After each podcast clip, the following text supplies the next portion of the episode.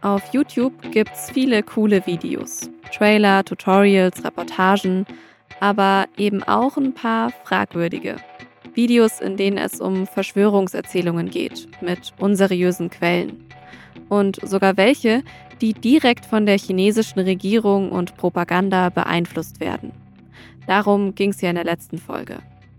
Also dass man so weit geht, dass man eben auch versucht, auf ausländischen Plattformen die Erzählung über China ähm, zu bestimmen und äh, damit eben auch ja eine unabhängige Berichterstattung über China, wie sie dann eben auf YouTube stattfinden äh, könnte, unter Kontrolle zu bekommen. Dass die chinesische Regierung Inhalte im Internet beeinflusst, das betrifft also nicht nur Menschen in China, sondern längst auch uns hier in Deutschland. Denn eine Sache, die sich in den letzten Jahren auch verändert hat, aber längst nicht jedem klar ist, soziale Netzwerke kommen nicht mehr nur aus den USA, wie YouTube oder Facebook, auch China mischt da inzwischen mit. Und das prominenteste Beispiel ist dabei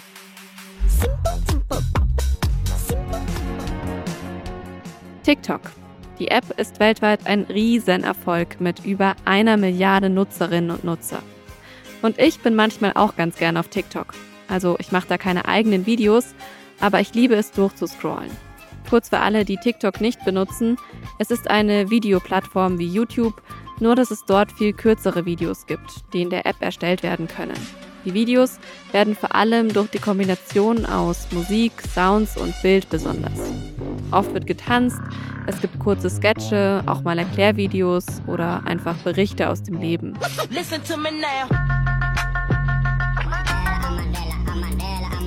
Zentral ist bei TikTok die Startseite, die sogenannte For You-Page, durch die man sich scrollen kann und immer neue Videos entdeckt.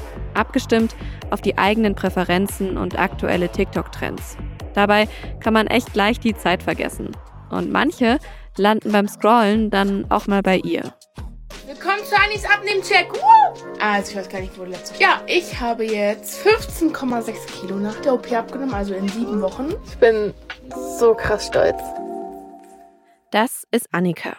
Sie ist Mitte 20 und heißt auf TikTok Miss Annie 21. Annika ist inzwischen seit etwa fünf Jahren auf TikTok aktiv.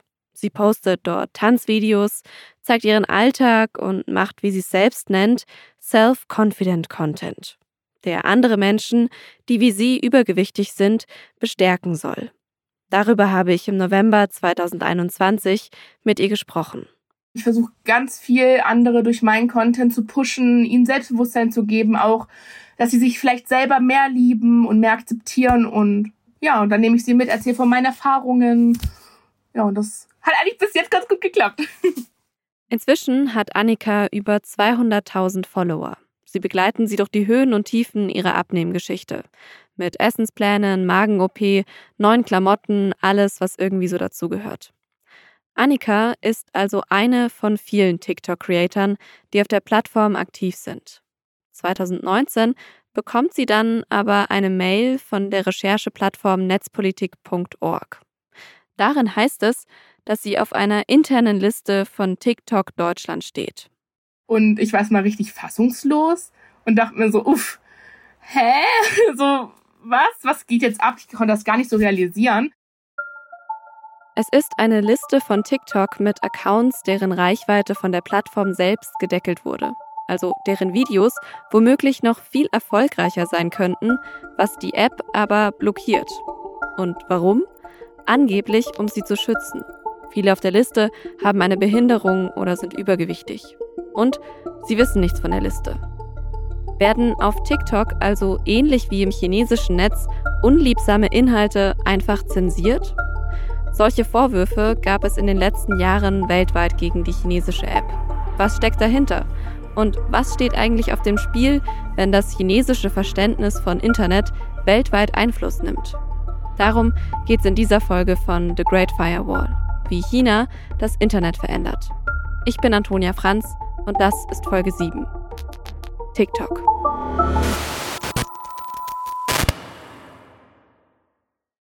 Dinge, die im Dezember und Winter einfach nur nerven. Es ist einfach dauerkalt. Ich brauche einfach mindestens einen Pulli und drei Jacken. Es ist so nervig. Welcome to Anis Adventskalender Unboxing Teil 2. Ich hatte heute einfach mal Lust auf richtig Drama Make-up. It looks so good! In den meisten ihrer Videos zeigt Annika sich ziemlich fröhlich. Sie tanzt, lacht, nimmt ihre ZuschauerInnen durch ihren Tag mit. Bis sie soweit war, hat es eine Zeit gedauert. In der Schule, sagt Annika, wurde sie lange gemobbt. Und auch seit sie mit TikTok vor einigen Jahren angefangen hat, bekommt sie dort viel Hate ab. Dieses typische, was man über dieses Bodyshaming kennt, so Panzer, du, du fette Sau. Also wirklich dieses typische Oberflächliche, ohne irgendwie jemanden Menschen zu kennen. Aber im Vordergrund stehen für Annika trotzdem die positiven Kommentare. Ihre Community, die sie auch mal aufheitert, wenn es ihr schlecht geht. Aber hab mir gedacht, nö, warum soll ich mich runterziehen lassen? So, ich bestärke andere und ich bestärke mich dadurch auch viel mehr. Und nö, dann habe ich einfach weitergemacht und eigentlich nie aufgehört dann mehr. Annika macht also immer weiter mit ihren Videos und baut sich eine große Community auf. Ihre Reichweite steigt kontinuierlich. Bis dann 2019 auf einmal immer weniger Leute ihre Videos anschauen, wie sie mir erzählt hat. Manche ihrer Follower schreiben ihr sogar deshalb. Hey, deine Videos werden mir gar nicht mehr angezeigt. Bist du, lebst du überhaupt noch so? Annika denkt sich nicht viel dabei. Für sie ist TikTok ja auch eher ein Hobby. Eigentlich arbeitet sie als Erzieherin. Bis sie dann Ende 2019 die Nachricht von der Rechercheplattform netzpolitik.org bekommt. Die JournalistInnen recherchieren damals zu den internen Moderationsregeln von TikTok. Vor allem dazu, wie die Plattform mit Mobbing umgeht. Und stoßen dabei auch auf die Liste, von der ich euch gerade schon erzählt habe. Eine Liste von TikTok mit besonderen NutzerInnen, die in größerem Maß von Mobbing betroffen sein könnten.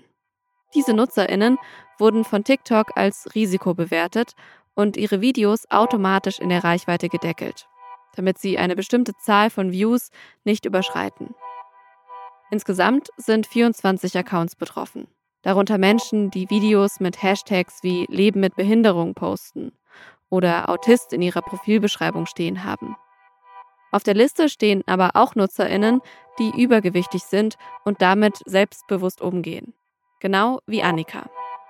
Und die weiß erstmal gar nicht, wie eigentlich gerade sie auf so eine Liste kommt weil ich eigentlich so ein Mensch bin, der eigentlich auch auf TikTok immer sehr offen mit Hate umgeht und eigentlich so selbstbewusst ist, dass ich damit gut umgehen kann. Und da habe ich, ja, habe ich einfach gewundert und war echt sauer, muss ich sagen.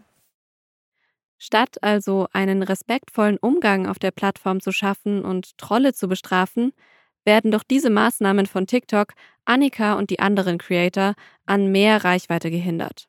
Als netzpolitik.org die Recherche veröffentlicht, fragen sie auch bei TikTok an. Dort sagt man, der Ansatz, Accounts von Menschen, die Mobbing ausgesetzt waren, in ihrer Reichweite zu deckeln, sei nie als langfristige Lösung gedacht worden. Und obwohl sie damit eine gute Absicht verfolgt hätten, wäre jetzt klar, dass es sich dabei nicht um den richtigen Ansatz handelt. Die Regelungen seien inzwischen durch neue ersetzt worden. Zu der Liste, auf der auch Annika steht, äußert TikTok sich laut netzpolitik.org nicht. Annikas Reichweite steigt aber wieder, sagt sie. Und klar, die Geschichte von Annika und der Liste von Accounts ist für Deutschland bisher einmalig. Aber es gibt eben mehr solcher Vorwürfe gegen TikTok, dass dort etwas zu sehr Inhalte kontrolliert werden, dort durch das Unternehmen zensiert wird. Netzpolitik.org berichtet 2019 auch davon, dass Videos aus Deutschland nachts von deutschsprachigen Chinesen und Chinesinnen von Peking aus moderiert werden. Und das bestätigt auch etwas später der TikTok-Chef Alex Su in einem Interview mit dem Spiegel. Das wirft natürlich gerade, wenn man das alles im Zusammenhang mit der Menschenrechtslage in China und der krassen Zensur dort im Netz sieht, Fragen auf. Die ganze Kontrolle und Propaganda, die in China über das Internet stattfindet und um die es hier im Podcast ja auch schon so viel ging. TikTok gehört zum chinesischen Unternehmen ByteDance aus Peking. Und dessen Gründer und ehemaliger CEO Zhang Yiming hat 2018 sogar öffentlich gesagt, dass er sicherstellen wird, dass seine Produkte der Agenda der kommunistischen Partei dienen. Wird also mit TikTok das chinesische Verständnis von Internet auch ins Ausland getragen? Darüber wollten meine Kollegin Lea Sahai und ich natürlich auch mit TikTok Deutschland selbst sprechen. Ein Interview wurde aber leider abgelehnt. Stattdessen habe ich im Oktober 2021 nur ein kurzes Statement von einer TikTok-Sprecherin per Mail bekommen. TikTok ist ein globales Unternehmen und in seinen Märkten stark lokal vertreten. TikTok ist in China nicht verfügbar. Wir haben bislang keine Daten mit der chinesischen Regierung geteilt und werden dies auch niemals tun, selbst wenn wir danach gefragt werden. Unsere Moderationsentscheidungen werden von keiner Regierung beeinflusst, auch nicht von der chinesischen. Die Grundlage unserer Moderation sind die Community-Richtlinien, Nutzungsbedingungen und lokale Gesetze. Okay, TikTok ist hier also ziemlich schnell in eine Art Verteidigungshaltung gesprungen.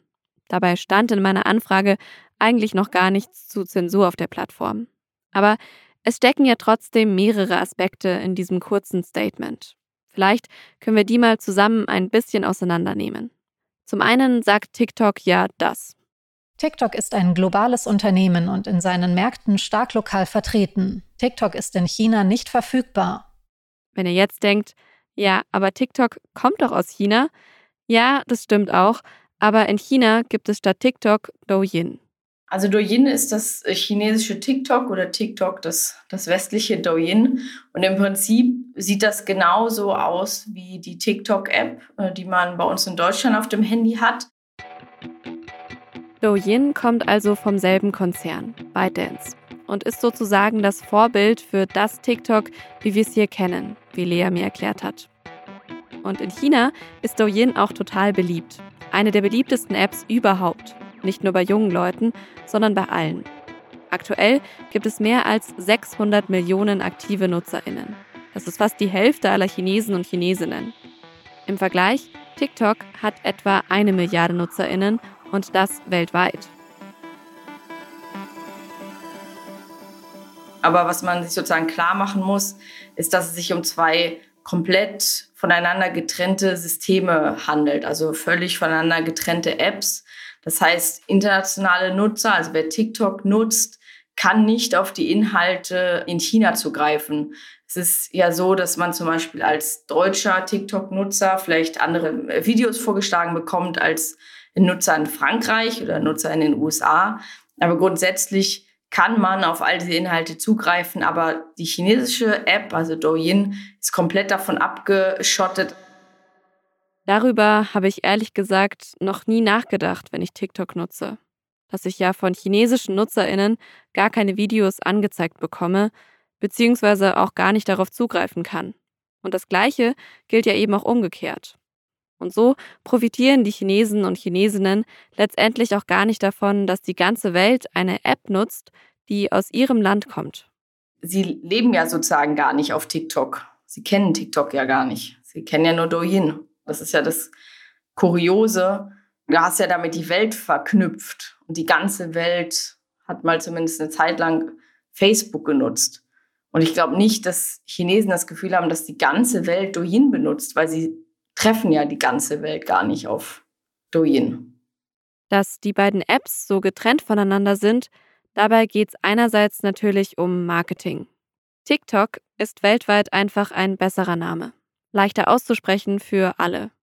Aber dahinter steht natürlich die größere Frage, wäre es überhaupt möglich gewesen, eine Plattform wie Douyin im Ausland ähm, zu starten und damit erfolgreich zu sein?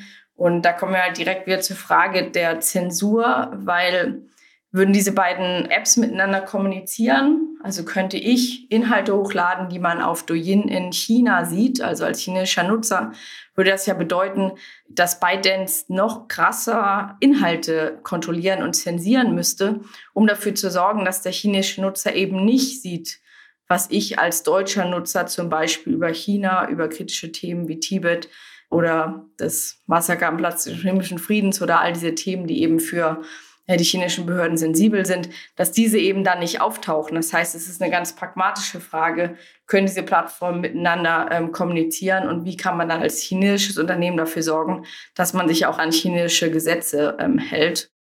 Das ist in China ja so vorgeschrieben, dass Firmen den Content auf ihren Plattformen so kontrollieren, dass sie auch ja nicht kritische Inhalte verbreiten.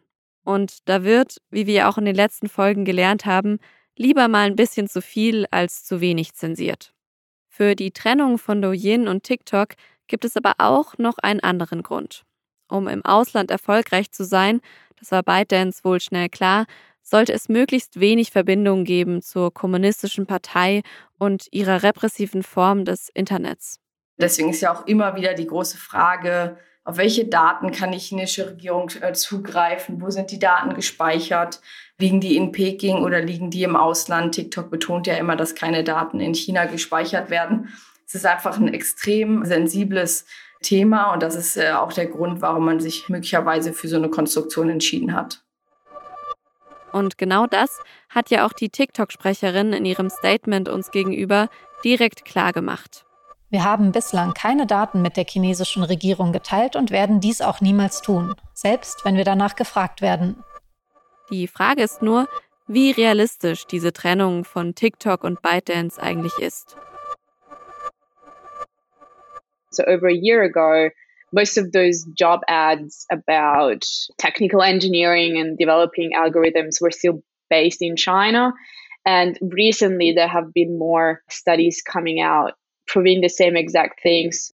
Das ist Daria Impiombato. Sie ist Wissenschaftlerin am ESPIS International Cyber Policy Center in Australien und hat zusammen mit KollegInnen eine große Studie über Zensur auf TikTok und WeChat gemacht, die im September 2020 erschienen ist. They can say, and people have said this repeatedly, that they are separated and that the operations are run separately. But it is hard to prove until the company becomes more transparent and until we can actually do a more in-depth independent auditing of what goes on behind the app. Impiombato sagt also, solange alle Stellen zur App-Entwicklung noch in China ausgeschrieben werden und solange TikTok nicht transparenter wird, kann keiner so genau sagen, wie getrennt die App von ihrem Mutterkonzern ByteDance in China wirklich ist. Impiombato findet, dass TikTok aber ein sehr spannender Fall für die Forschung ist.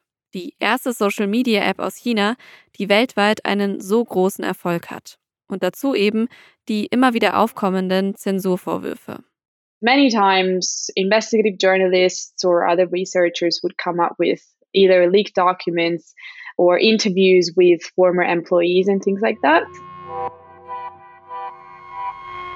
Solche Leaks und Vorwürfe wie die von netzpolitik.org in Deutschland gibt es immer wieder.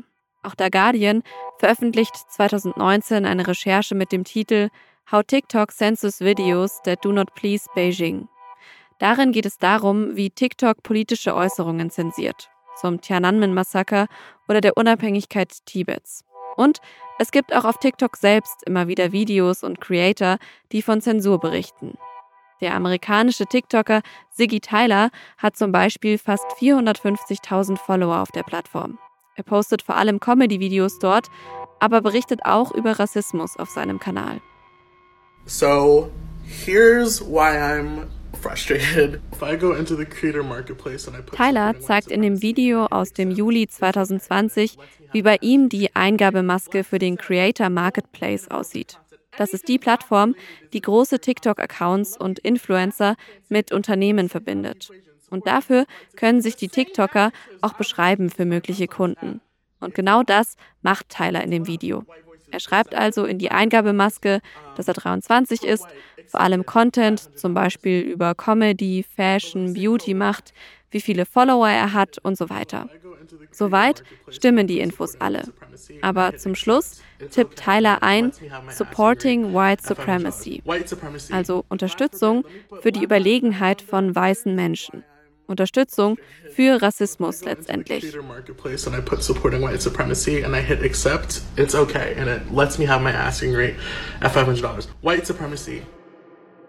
Die Seite akzeptiert das einfach und zeigt ihm an, wie viel er für eine Anzeige verdienen kann. But God forbid, let me put Black Lives Matter on there. Watch, it says it's a threat. Boom, inappropriate content. Can't say that. I cannot say black people. Sobald Tyler also Supporting Black Lives Matter oder Supporting Black People eingibt, zeigt die Plattform eine Fehlermeldung. To continue, remove any inappropriate content. Um fortzufahren, entfernen Sie unangemessene Inhalte. This is my screen recording. And this is why I'm pissed the fuck off. We're tired. We're tired. Die amerikanische Plattform Insider, die über den Fall berichtet hat, hat TikTok um eine Stellungnahme dazu gebeten. Unsere TikTok-Creator Marketplace-Schutzmaßnahmen, die Ausdrücke kennzeichnen, die normalerweise mit Hate Speech in Verbindung stehen, wurden fälschlicherweise so eingestellt, dass sie ohne Rücksicht auf die Wortstellung gekennzeichnet werden. Wir erkennen an und entschuldigen uns dafür, wie frustrierend das als Erfahrung war. Und unser Team arbeitet schnell daran, diesen schwerwiegenden Fehler zu beheben. Um es klarzustellen, Black Lives Matter verstößt nicht gegen unsere Richtlinien und hat derzeit über 27 Milliarden Aufrufe auf unserer Plattform. And every time TikTok never denied sort of wrongdoing, but they always pointed to local laws or, or you know mistakes and errors either in the code or human mistakes. It's a bit harder to point to mistakes when you can actually show a pattern of censorship that was taking place at the time. TikTok spricht in diesen Fällen also immer wieder davon, dass es menschliche Fehler gegeben habe bei der Moderation von Inhalten oder auch im Algorithmus, dass diese aber jetzt behoben seien. Impiobato und ihre Kolleginnen wollten aber eben herausfinden, ob es nicht doch ein Muster für Zensur auf TikTok gibt. Das ist natürlich nicht ganz einfach, weil der TikTok-Algorithmus und interne Richtlinien nicht offen zugänglich sind. Impiobato beschreibt ihre Studie deshalb für uns im Herbst 2021 als eine Art Trial and Error. I think the main tools that we used was looking at the code and trying to figure out how certain hashtags were classified and then running some tests by publishing our own videos and seeing how they behaved within the platform. Sie haben sich also bestimmte Hashtags angeschaut und auch selbst Videos in verschiedenen Sprachen hochgeladen, um zu schauen, wie sich TikTok dann verhält. And the results, I must say, were quite interesting. Technisch ist es theoretisch möglich, weltweit, außer natürlich in China, auf dieselben Inhalte zuzugreifen auf TikTok. Also ich kann hier in Deutschland Videos aus Südafrika schauen und ein Nutzer in Russland auch die aus Amerika. Theoretisch. But the reality is that content is moderated, or at least that's what TikTok claims to be doing, that they're moderating content based on different jurisdictions. So hat mir das ja auch die TikTok-Sprecherin geschrieben. Die Grundlage unserer Moderation sind die Community-Richtlinien, Nutzungsbedingungen und lokale Gesetze. So say if something is illegal in Turkey, but it's not illegal in Germany, the content would be moderated differently in the two different countries. Vielleicht müssen wir hier noch mal kurz klären, was Impyombato mit moderiert genau meint. An sich ist Content-Moderation ja etwas, das auf allen Social-Media-Plattformen stattfindet. Darunter versteht man vor allem das Löschen oder Sperren von Inhalten, die zum Beispiel Gewalt zeigen, Tierquälerei, Bedrohungen, kriminell sind.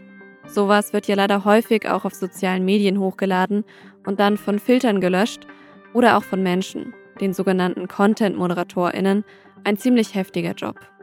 Aber natürlich trotzdem wichtig, dass es Content-Moderation gibt. Nur, dass Daria Mpiombato in ihrer Studie über TikTok eben herausgefunden hat, dass es dort nicht bei so kriminellen Handlungen aufhört.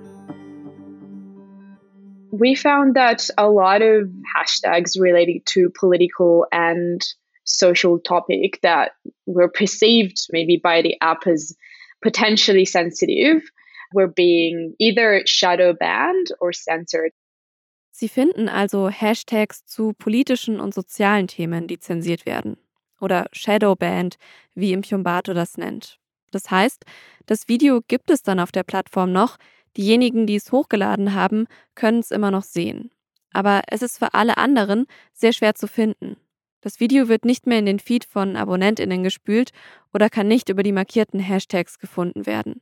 So war das ja auch zum Beispiel bei Annika. Manchmal haben Impjombato und ihre KollegInnen auch beobachtet, dass die Videos auf TikTok dann ohne Ton ausgespielt wurden, was die Reichweite natürlich auch ganz schön drückt. Weil bei TikTok kommt es ja eben gerade auf das Zusammenspiel von Sound, Musik, Audio und Video an. Aber um welche Themen ging es da genau? So examples of hashtags that we found being censored at the time were related to LGBTQ issues, uh, particularly languages like Russian or Arabic. So even just the word gay in Russian or the hashtag gay in Russian was shadow banned. So we tested with a video. Es geht also zum Beispiel um LGBTQ-Themen. Im Chumbato und ihre KollegInnen veröffentlichen auf TikTok ein Video mit dem Hashtag schwul auf Russisch. Sie klicken über das Video auf den Hashtag und finden tausende Videos. Dann versuchen sie es andersherum. Sie geben oben in das Suchfeld von TikTok den Hashtag schwul auf Russisch ein und finden gar nichts. Obwohl der Upload für das Video ja ganz normal geklappt hat. And I think looking at hashtags was probably the most straightforward way for us to show these patterns of censorship. Sie schauen dann auch auf russische Hashtags wie Hashtag Putin ist ein Dieb. Auch der wird shadowbanned. Genauso ist es mit einem thailändischen Hashtag, der die Monarchie dort kritisiert.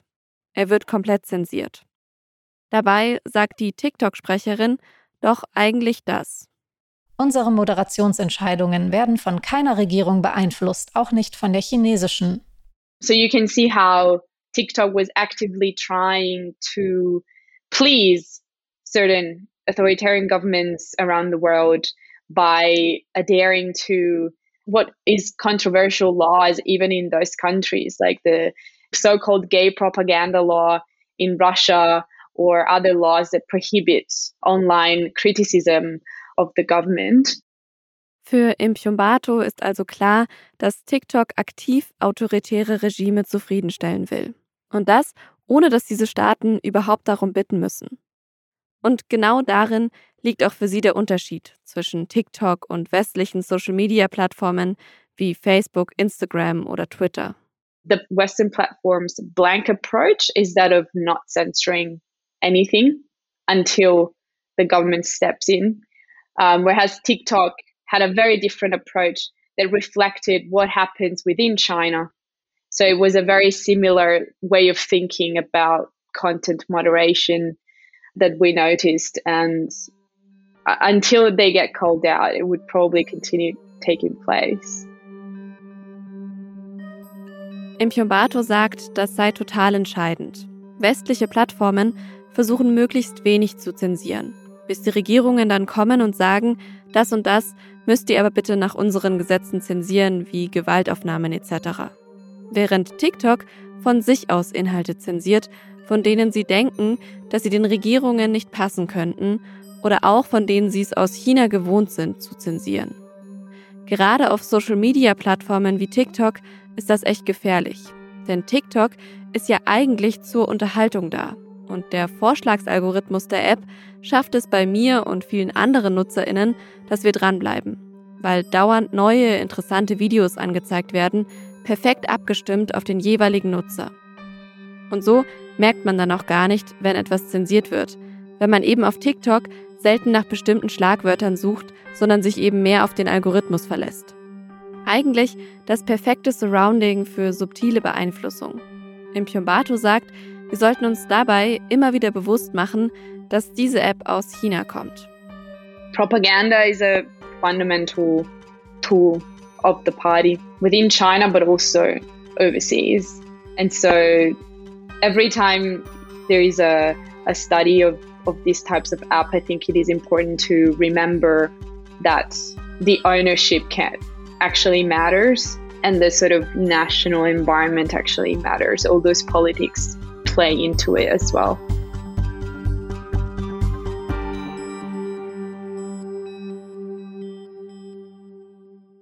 Dass das auch in Deutschland relevant ist, zeigt zum Beispiel eine Recherche von Tagesschau, WDR und NDR, die im März 2022 veröffentlicht wurde. Darin geht es auch um Shadowbanning. Die Journalistinnen zeigen, dass in Deutschland Beiträge von Nutzerinnen, die bestimmte Wörter enthalten, unterdrückt werden. Es geht wieder um Begriffe wie schwul, queer, LGBTQ oder homosexuell. Aber auch der Name der Tennisspielerin Peng Shuai, die einem chinesischen Parteikader sexuellen Missbrauch vorgeworfen hatte, ist darunter. Auch in diesen Fällen spricht TikTok laut ARD von Fehlern, die korrigiert werden.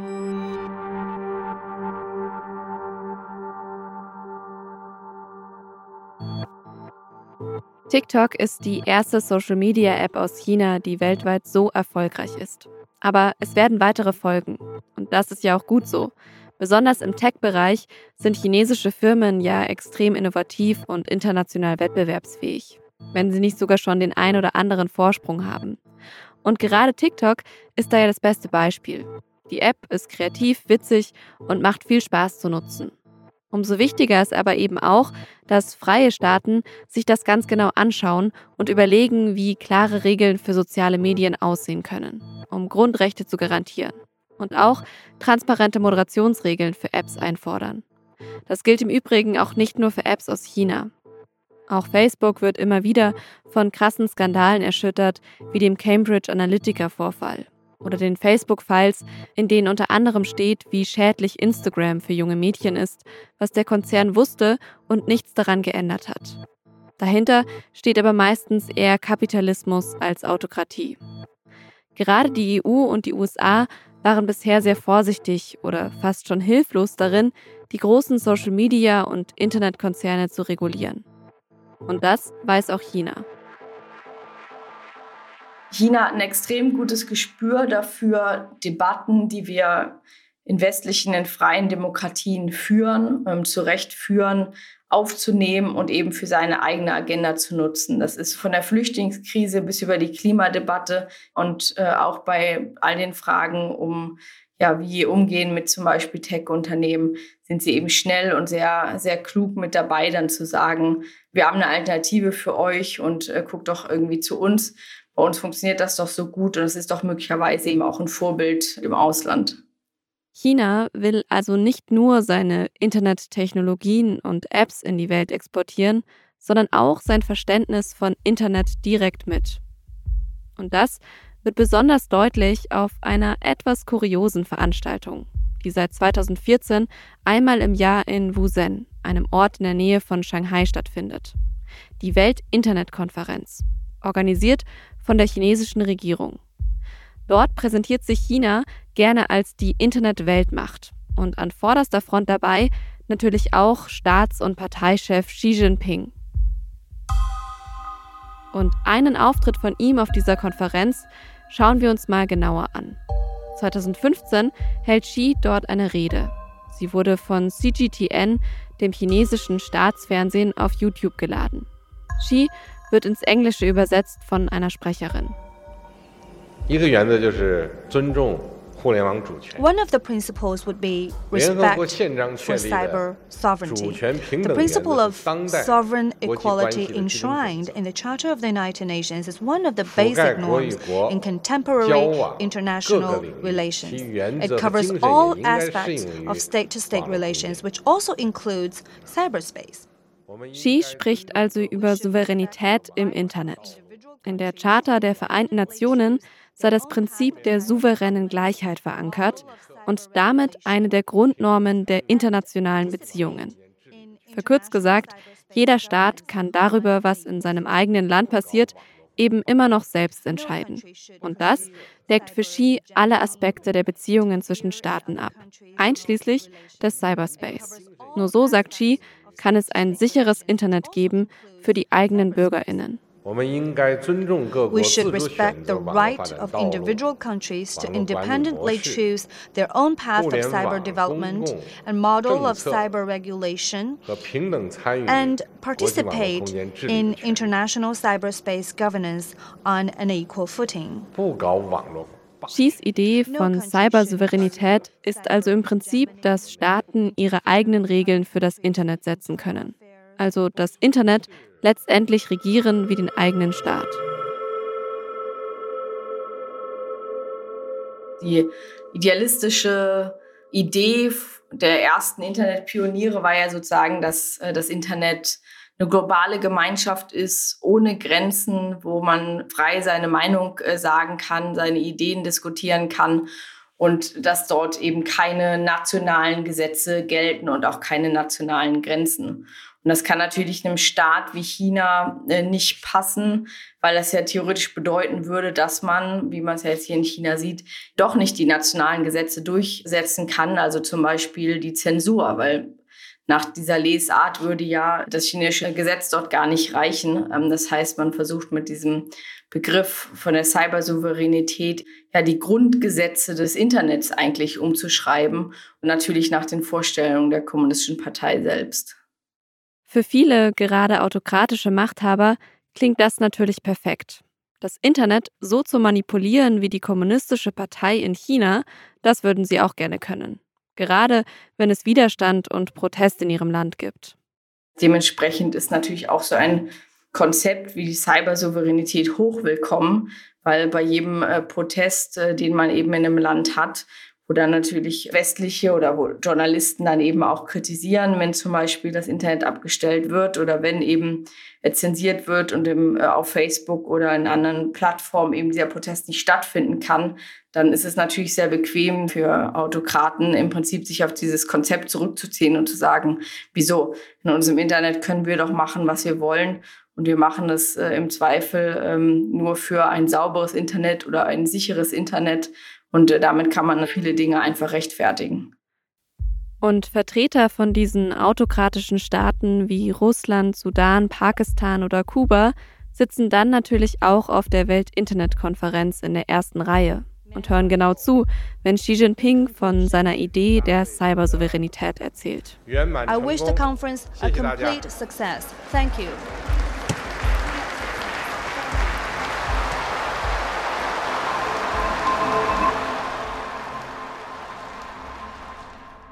Lauter kleine Intranets statt einem großen Internet. Das ist schon eine ziemlich schreckliche Vorstellung, von der Xi da auf der Welt-Internet-Konferenz erzählt. Nur sieht man eben an so Beispielen wie TikTok, wie diese Vorstellung längst auch weltweit exportiert wird. Wie gefährlich so eine Trennung der verschiedenen Internets ist, hat Lea mir nochmal anhand von einem Beispiel aus China erklärt.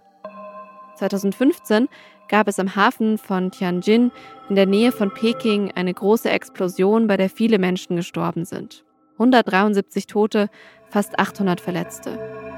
Wusstet ihr davon? Also ich nicht. Was ich aber mitbekommen habe, ein ganz ähnlicher Vorfall 2020 in Beirut. Davon war ja hier überall zu lesen und zu hören. Und auch in sozialen Medien posten damals weltweit Menschen Hashtags wie Stay with Beirut oder Pray for Beirut, drücken ihre Solidarität mit den Opfern und Überlebenden aus.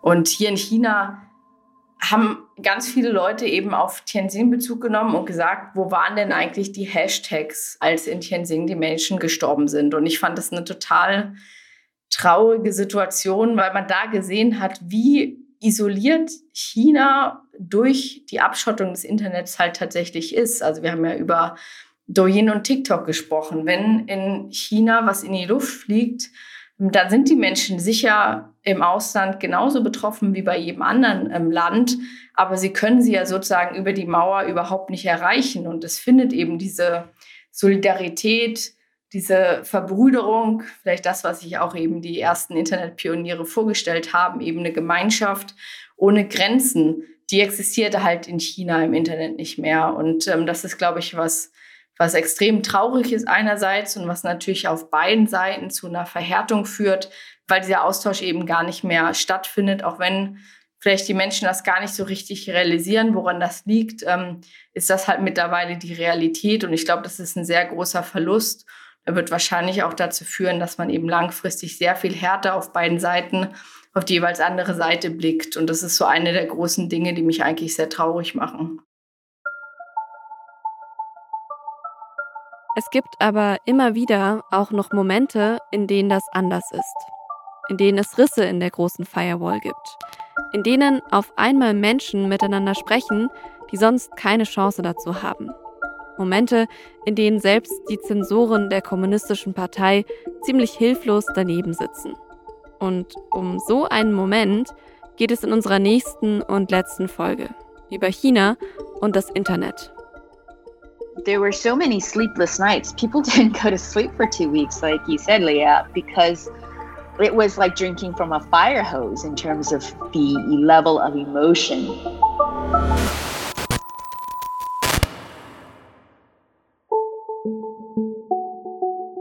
The Great Firewall ist ein Podcast von der Süddeutschen Zeitung.